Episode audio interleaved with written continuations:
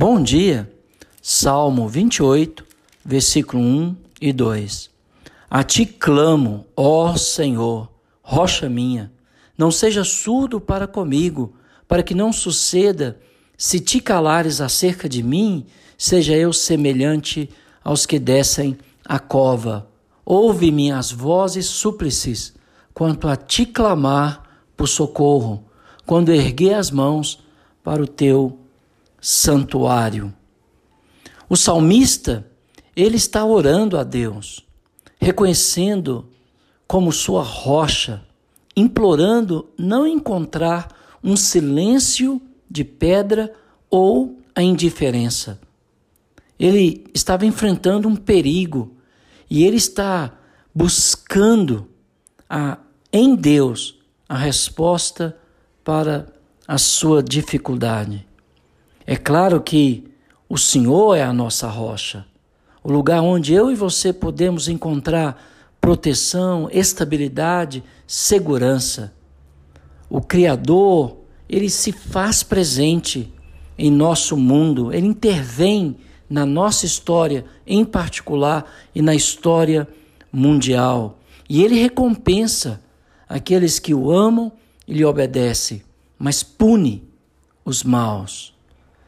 O salmista não queria descer à sepultura ou, segundo a teologia dos hebreus, mais tarde, ao mundo dos mortos.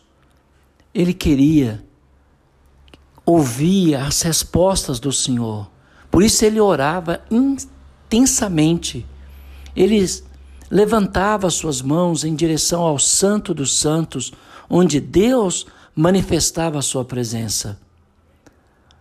O povo hebreu, eles oravam, eles falavam com Deus de pé, ajoelhado, prostrado no solo, com as mãos erguidas, com as mãos espalmadas, com as mãos levantadas para o céu, como que esperando que elas fossem cheias.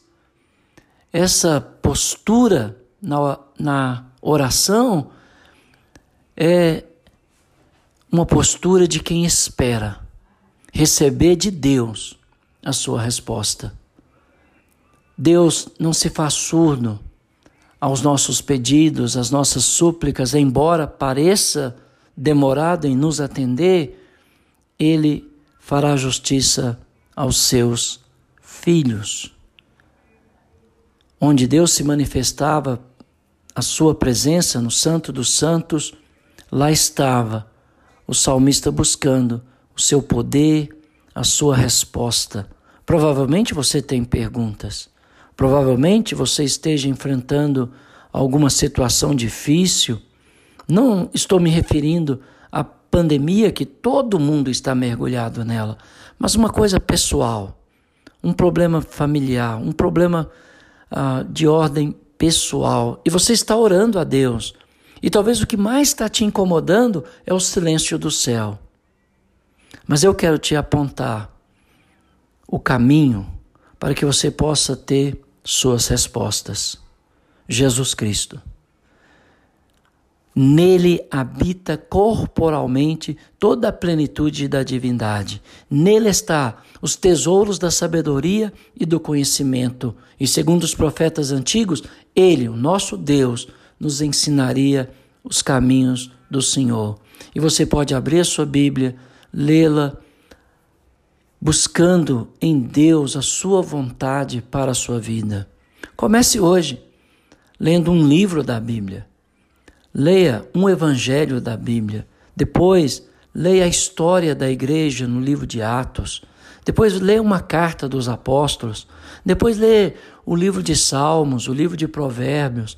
Busque a vontade de Deus para a sua vida, porque toda a Escritura, de Gênesis a Apocalipse, é inspirada por Deus e ela existe para nos corrigir, nos ensinar, nos apontar o caminho. É ela que nos protege, é ela que nos guarda em segurança. Por isso, nós não podemos equivocadamente anular os preceitos divinos e estabelecer a nossa própria justiça.